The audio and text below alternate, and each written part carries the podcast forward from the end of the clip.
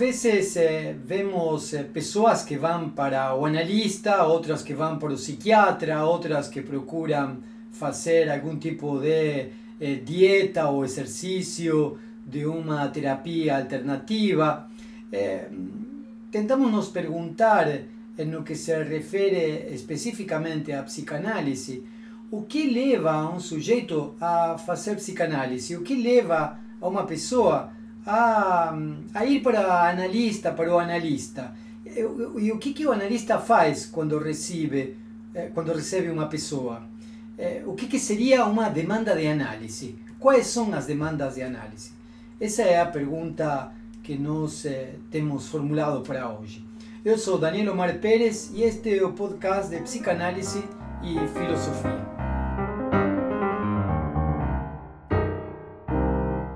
Para nos eh, esclarecer, interrogar, questionar, tentar eh, elucidar, eh, buscamos eh, dialogar com Débora Damasceno. Queremos saber o que, que, no final de contas, conduz alguém para análise. O que, que é demanda, quais são as demandas que se produzem eh, nas pessoas que vão para o analista, para analista. Débora Damasceno é formada na USP, eh, fez parte de sua formação também na França e sua formação de psicanalista na Escola de Psicanálise de São Paulo, lugar onde trabalha como psicanalista hoje. Bom dia, Débora. Tudo bem? Bom dia, Daniel. Um prazer estar com você. O prazer é meu. Débora, o que que, o que, que leva uma pessoa para a análise? Mal-estar. Que mal-estar de que tipo? Por exemplo, alguém eh, chuta o joelho do outro e, e, e isso conduz ao analista. Que tipo de mal-estar? O joelho não, mas se você chutar o joelho da pessoa e xingá-la, pode ser que isso leve a estado de mal-estar que demande análise. Então, assim, é, eu tenho algumas experiências no consultório que eu gosto, que são interessantes. Pensando temporalmente, há aproximadamente 15 anos atrás, eu recebia pacientes que me tinham o seguinte discurso: eu já tentei de tudo e me disseram que a psicanálise talvez vá funcionar. Então, eram pessoas que de verdade tinham passado pelo processo de padres, pastores, aconselhamento, terapias diversas, psicologia, geralmente de linhagem cognitivo-comportamental, e agora não, agora eu vou fazer análise porque disseram que a análise é mais profundo, que dói mais, que é mais trabalhoso, mas que vai funcionar. Então era, era um, um mal-estar que a pessoa reconhecia que ela tinha uma participação no processo, porque, por exemplo, esse exemplo do joelho que você deu, quando eu levo um chute no joelho, eu entendo que o problema é do chute e do joelho. Eu coloco o meu eu fora disso. Não, eu não fiz nada. Alguém chutou o meu joelho. Então, o meu joelho é um outro de mim, não sou eu. E o alguém que chutou também é um outro, não sou eu, logo eu não posso ser responsabilizado por isso. Aí o que, que eu faço? Chamo um outro além que dê conta do meu joelho. Então eu vou no ortopedista, que ele que se resolva com esses outros aqui que, que me deram problema no joelho.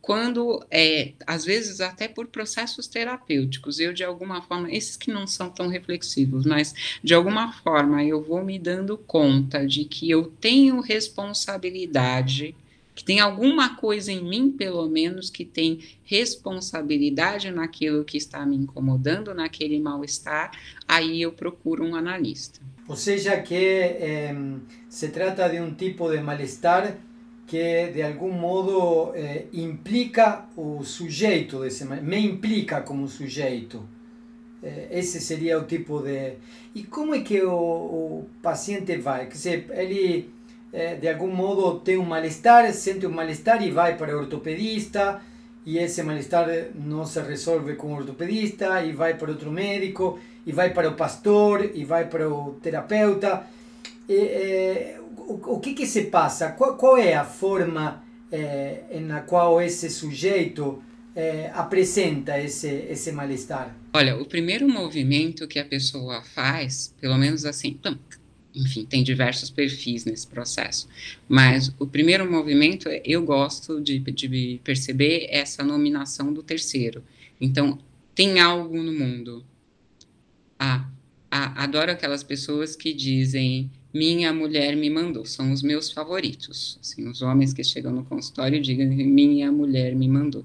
De maneira geral, as pessoas não conseguem fazer essa declaração tão claramente, então elas dizem eu tenho um problema com meu chefe. O que está dito no discurso é o problema é o meu chefe, eu não tenho problema nenhum. Mas como o meu chefe não vai vir, Aliás, assim, nesses quadrinhos de, de internet, é muito comum as pessoas dizerem coisas do tipo: ah, eu vou fazer terapia para aprender a suportar o problema dos outros porque eu, eu não, eu sou uma pessoa razoável, sou uma pessoa, como eu estava dizendo para você no começo, uma pessoa doce, delicada, gentil. Não sei por que as pessoas me atribuem determinados comportamentos ou características. De maneira geral, pelo menos os pacientes que eu conheço, eles vêm desse lugar. E na medida que o processo vai acontecendo, quando esta pessoa demandante encontra um analista, porque ela pode não encontrar um analista, ela pode encontrar alguém que faz aliança neurótica com ela e diz assim: realmente eles não prestam. Vamos nós lutar contra o mundo e faz da sessão de análise esse período em que existe um acordo entre dois para eles falarem mal do que eles não podem resolver, que são os outros. Mas, de maneira geral, quando a pessoa encontra um analista, ela vai. Eu penso, Daniel, que a demanda de análise só pode ser desenvolvida na análise. Porque o que me traz para análise num primeiro momento é essa percepção do incômodo, mas eu não tenho uma localização do incômodo. Algo dói. E aí eu vou usar, eu penso, o referencial cultural que eu tiver para fazer essa tradução de dor. Ah, o problema é que eu estou estressado no trabalho, porque tem vocabulário social para eu estar estressado com o trabalho. O problema é meu marido, são meus filhos, o meu problema são meus irmãos. O meu problema é a minha pele, o outro. A minha pele não sou eu. A minha pele está tendo urticária. Muito comum no, no, tempo que eu trabalhei na Unifesp, eu atender pessoas que tinham é, somatizações, só para dizer um, uma palavra comum. Então, aí eu tenho um problema de pele, que não responde à medicação, eu tenho um problema cardíaco que não responde à medicação. Então, eu tenho um outro que está habitando em mim e eu venho aqui para análise, e no processo da análise eu consigo nominar este outro que me incomoda como sendo eu. E aí eu consigo, de fato, dar conta de, de qual é a minha demanda. Eu observo que, às vezes, quando a pessoa consegue identificar a demanda, ela pensa que o processo analítico acabou. Ah, então é isso. Pronto, acabou. Então quer dizer que eh, a pessoa vai para a análise porque de algum modo está vivendo um sofrimento, uma dor, um mal-estar que não tem um tratamento eficaz, eficiente, com várias tentativas de tratamento e cura sejam elas eh, mais científicas, mais alternativas, mais religiosas, mais eh, eh, cotidianas, de, de, de, formas da vida cotidiana, não encontrando solução, aí acaba de algum modo indo para o analista em geral. Mas ainda vai para o analista carregando essa dor, esse sofrimento atribuindo a um outro, seja este outro o marido, a esposa, o irmão, ou seja este outro o próprio corpo como outro, ou uma parte do corpo como outro. Quer dizer, o problema é que eu tenho psoriasis, mas é, é, é esse outro, o problema é que tem coceira na minha cabeça, mas é, é a cabeça e a coceira que, se, que subtrai o sujeito. E quando essa pessoa vai para o analista, já dentro do processo de análise, para entrar propriamente na análise, é preciso que, de alguma forma, o sujeito se implique. Quer dizer, veja que esse outro eh, habita nele e que, de algum modo, essa coceira eh, não é um terceiro, sino que ele está envolvido nesse processo. Seria mais ou menos isso. É assim que eu entendo. E aí a gente começa uma parte importantíssima do processo analítico, que é a responsabilidade pelo próprio desejo, ou a responsabilidade pelo próprio inconsciente. E é aí então que não é que é, termina, ou seja, ah, agora entendi, sou eu, eu estou aqui nessa. Não é que o outro chutou minha, meu, meu joelho porque simplesmente estava bravo, senão eu também faço parte da cena na qual o outro é, chuta o joelho. Então eu me implico nessa cena, eu habito essa cena, eu me reconheço de alguma forma nessa cena, e aí não é que terminou a análise como dizendo, ah, tá vendo, eu sou responsável, sino que aí começa. Então quer dizer que é pior ainda, não?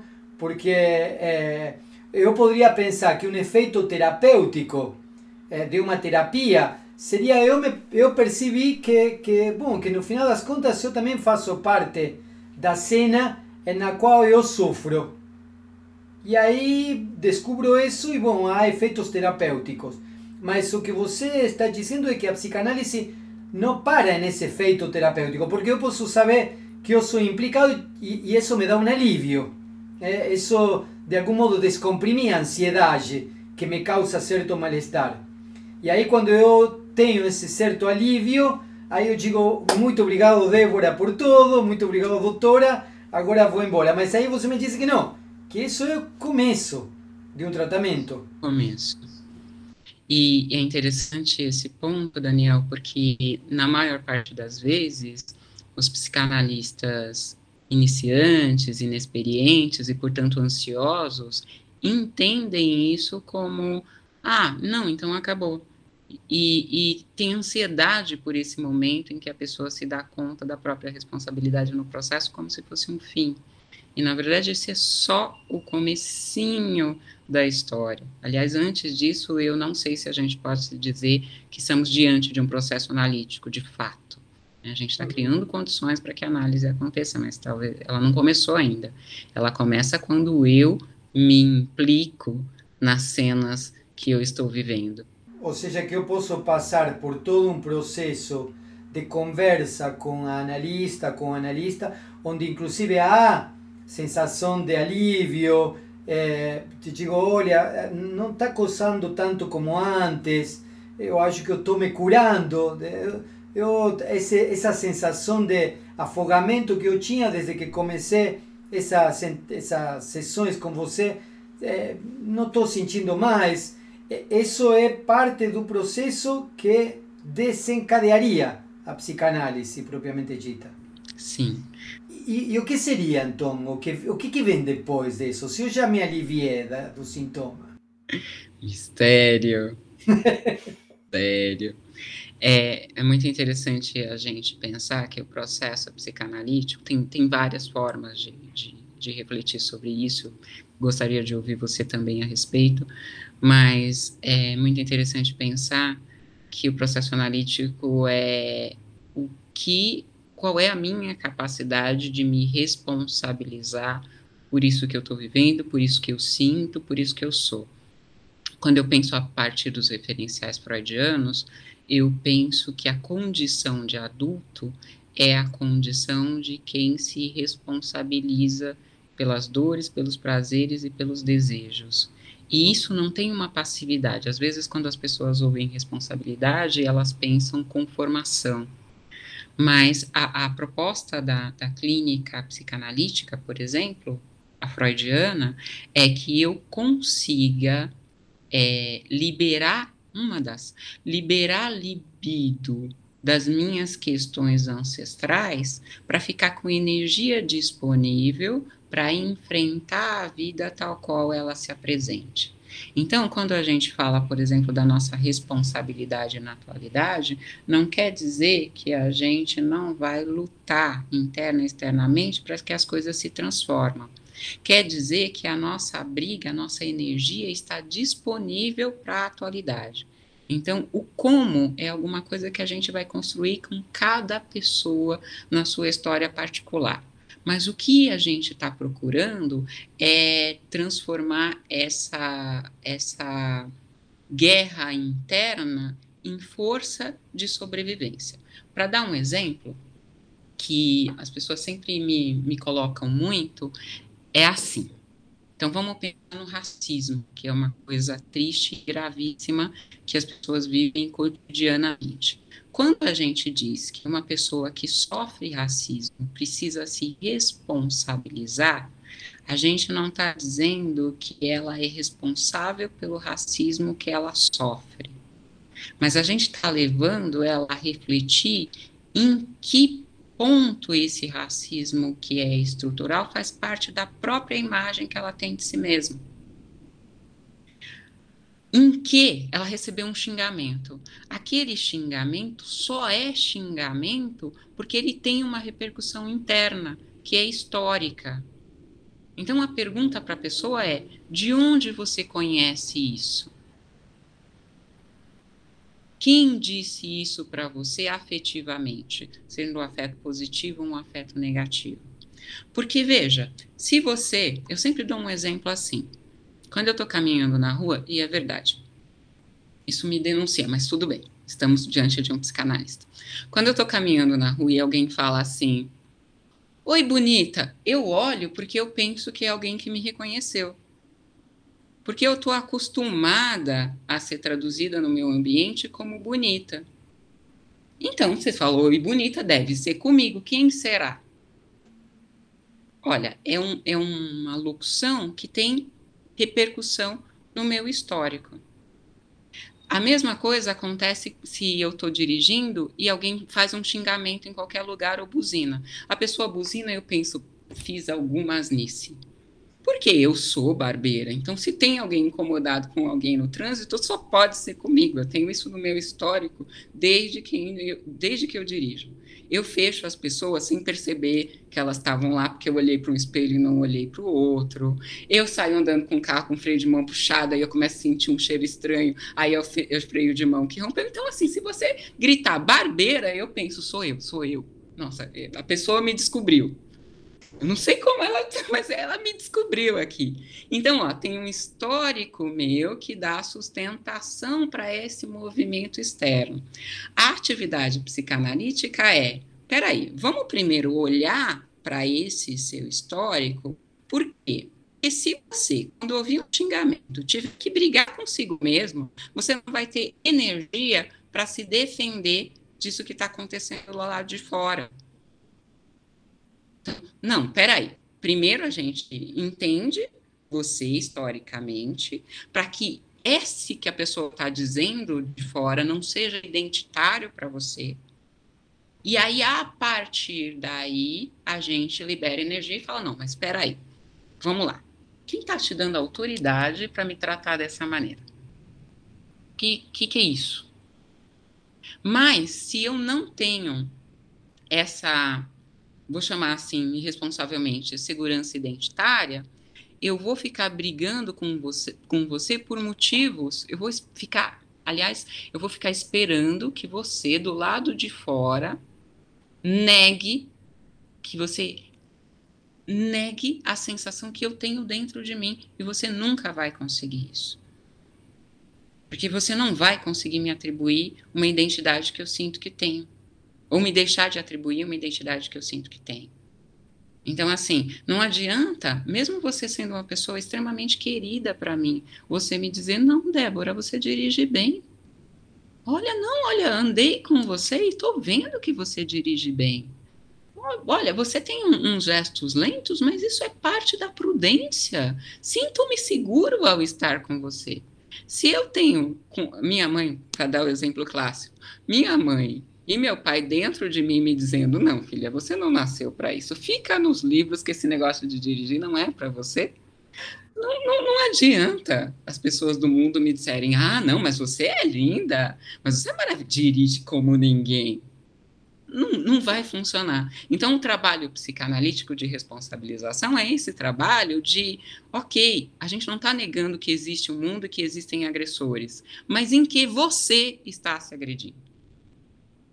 Ou seja, então eh, o sujeito vem com um mal-estar, com uma dor, com um sofrimento, de algum modo eh, isso é colocado na fala e a partir de aí podríamos dizer que nessa primeira parte das entrevistas, chamemos assim, com a analista, com analista, de algum modo se implica nessa cena, já o mal-estar, a dor, o sofrimento não é algo outro, sino que de algum modo eh, o sujeito também está dentro da cena que produz esse mal-estar, essa dor, esse sofrimento, e eh, sin dejar de reconocer las condiciones materiales de existencia de situaciones de dor, de sufrimiento, de opresión, de exploración, de, de abuso.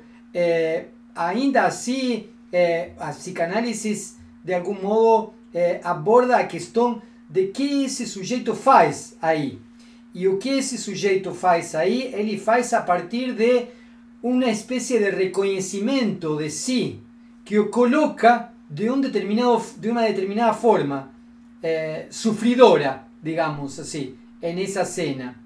Y, y lo que se trataría entonces sería de trabalhar a posición de ese sujeto para poder salir de ese lugar y se reconocer en otro. Ahora, ese proceso no es meramente consciente, digamos así, no es así de que vos va é, três vezes por semana a casa de Débora e diga: Débora, muito bem, vamos lá, isso aí, você pode, porque não se trata de uma questão consciente. Do ponto de vista consciente e inconsciente, o sujeito permanece um lugar. Então ele precisa, aí eu me lembro de um texto de Freud que se chama Recordar, Repetir, Elaborar, que na mais de uma ocasião nós tivemos oportunidade de conversar sobre esse, sobre esse esse texto. Esse texto é muito bonito porque é, um pouco retrata isto que a gente está falando aqui, não? Há uma, uma, uma repetição, mas uma repetição de, Freud diz de que aquilo que não se recorda se repete. Então, para que aquilo que é, se repete possa é, mudar, é preciso elaborar. Então, essa segunda parte do trabalho o trabalho de análise propriamente dito seria um trabalho de elaboração que o sujeito precisa fazer para sair dessa posição de identidade e encontrar uma outra posição de identidade, podemos dizer, de identificação de sujeito. Esse seria o percurso, então. Esse é o percurso, porque aí, e dito do, do jeito que eu gosto, que é muito referenciado pelo processo de economia da libido, ele se responsabiliza pelas posições que assumiu ou teve que assumir. Então, é, eu vou me dando conta que na minha opressão eu tenho um micropoder. Eu sou oprimido, mas eu também oprimo. E eu é, me permito, digamos assim, ser oprimido para não abandonar o pequeno prazer que eu tenho, no, em, enfim, de ser opressor também é, é realmente comprometer a pessoa na, na própria vida, na própria atuação social, no, no próprio organismo, é sempre uma referência com o próprio corpo, e da sua ação social. É, é, conseguir fazer esse, esse caminho de não não fugir de si mesmo na, na, na referência ao outro, porque é muito fácil a gente colocar no terceiro, essa é a articulação edipiana, né? Ah, é muito fácil a gente colocar no terceiro a responsabilidade por aquilo que eu não quero mudar, que eu não tenho coragem. E, e assim, sendo bem freudiana, pessimista e tal, eu, eu tô gozando aqui do meu jeitinho, é o meu pequeno prazer, não quero abrir mão disso. E ao não abrir mão disso, eu continuo repetindo uma posição de sofrimento. Né? O que não implica negar, voltamos a repetir, as condições materiais de existência de mecanismos políticos, sociais e culturais de opressão, não? sino de ver como que o sujeito lida com isso, como é que o sujeito sai dessa posição, na medida possível. Eu gosto muito que é o Wilhelm Reich, é, ele escreveu Análise do Caráter, se muito não me engano, na, num texto de introdução à segunda edição, é, ele faz um, um, um artigo para fazer uma defesa, eu acho que uma crítica que ele estava sofrendo, de a psicanálise enquanto arte burguesa, no sentido individualista, e a psicanálise enquanto ação social. E ele faz uma colocação que é assim: este indivíduo ele está sempre inserido num núcleo. Ele faz parte de uma família, de uma cidade, de um processo de trabalho. Esse indivíduo que vem sozinho para a sessão de análise, ele não vem sozinho e ele não sai da sessão de análise sozinho. As modificações que acontecem nele não vão parar nele, vão se espalhar para todo o seu núcleo de relacionamento.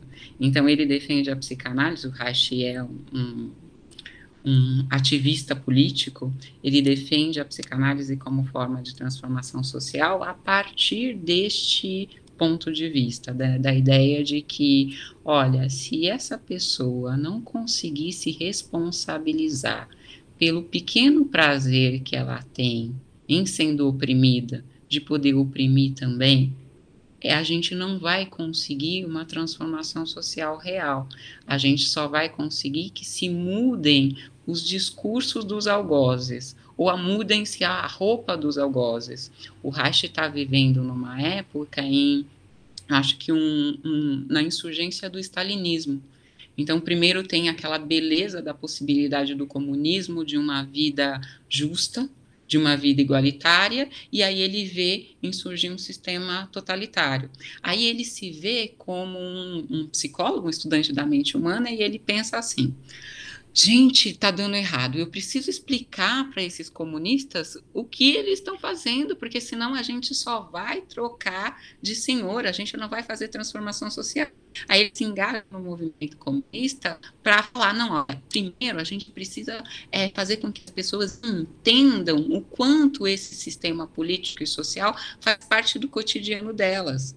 Porque enquanto elas não se derem conta disso nas próprias ações, tudo que a gente colocar vai ser só mais uma regra que elas vão deixar de respeitar quando ninguém estiver olhando. Porque ninguém abdica tão fácil assim dos pequenos prazeres que aprendeu no seu processo de educação. Então ele entra super empolgado, dizendo: vamos montar comunas, estruturas sociais, para a gente ensinar as pessoas, para a gente tratar para a gente educar a juventude que eles tenham possibilidade de ver o mundo de uma forma diferente. Nem preciso te contar que ele foi expulso do Partido Comunista e foi expulso de todos os lugares onde ele esteve, e esse ideal dele nunca se realizou.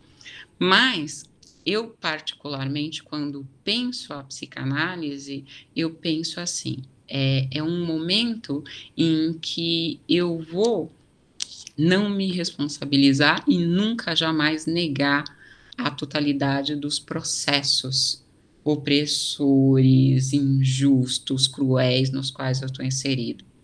Mas o que eu vou fazer é deixar de me considerar como passivo e passar a me considerar como ativo, que é a articulação que o Freud fez quando ele abandona a teoria da sedução e começa a trabalhar com o complexo de Édipo. A ideia do, da teoria da sedução era as crianças sofrem a sedução do pai e não têm possibilidade de ação.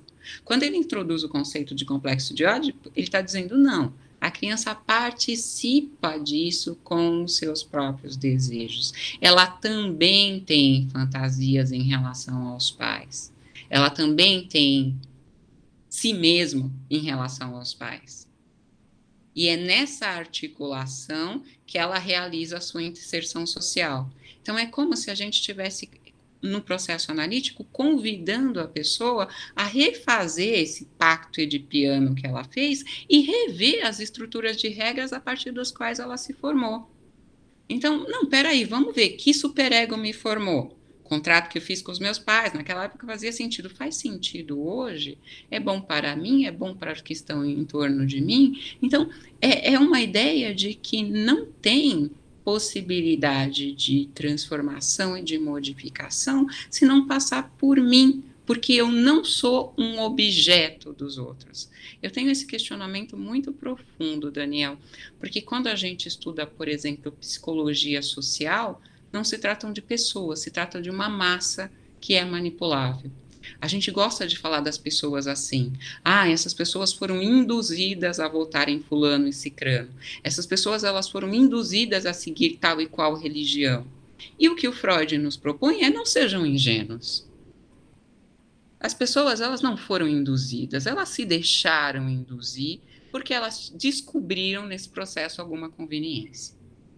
Eu não posso desresponsabilizar as pessoas como se elas fossem sempre incapazes, uh, pouco inteligentes, como se elas não, de alguma forma, com as condições que têm, não assumissem também uma possibilidade de ação na estrutura. Porque é só quando eu reconheço essa pessoa como sujeito de ação é que eu dou para ela possibilidade de modificação. Se você fez, você pode refazer, desfazer, contratar, recontratar. Agora, se você é completamente passivo diante da estrutura, só te basta se conformar com ela. Aí a gente chega em Auschwitz e diz: eu estava apenas seguindo as regras. Pediram para eu apertar o botão, eu apertei. Por que você está me condenando? Eu estou respeitando a lei. Mas espera aí, qual é o seu compromisso pessoal com essa lei? Para mim, essa é a pergunta psicanalítica. Eu sei que no consultório a gente vai lá tratar que a pessoa não está conseguindo gozar direito, ou não está conseguindo fazer cocô, que ela tem problema com o pai, com a mãe, e ela quer tratar disso. Não é que na, na no consultório a gente vai é, de verdade tratar desses assuntos é, como tema, mas o fato é que no fundo de cada pequena questão que a gente trata, da sua prisão de ventre, da sua atenção com o trabalho, da sua expectativa de responder ou não ao chefe, de, de ser mais ou menos produtivo no seu jeito de se relacionar, no fundo, o questionamento que a gente está fazendo é esse. E esse é um questionamento político, porque quando eu é, me pergunto, por exemplo, sobre a natureza do meu relacionamento, do meu relacionamento sexo-sentimental, eu estou perguntando até que ponto eu vou me curvar a uma certa normatização, a uma certa regular, regularização do meu corpo, das minhas atividades sexuais. Pensando como mulher, isso é pesadíssimo até que ponto eu vou querer corresponder a essa normatização social? Até que ponto eu tenho liberdade, de fato, para não corresponder? Então, para mim, o, o consultório é, tem como pano de fundo já que a gente está nessa tela, assim, assim, estamos nós aqui no primeiro plano, mas o pano de fundo das nossas atividades no consultório, esses nossos livros, na minha parede bonitinha que tem atrás, é esse. O que, que você está fazendo nisso tudo que você critica. Que é muito lindo a gente olhar e falar, os brasileiros são assim. Você pode falar isso, porque não é brasileiro, mas a, a maior parte das pessoas que eu conheço fala, os brasileiros são assim. Eu pergunto, nossa, estou diante de um escandinavo? Não tinha notado. É disso que a gente está falando. Muitíssimo obrigado, Débora. Muito obrigado pela, pela conversa. Sempre um prazer conversar com você, Daniel. Até a próxima. Até a próxima. Finalizamos por aqui. Muito obrigado.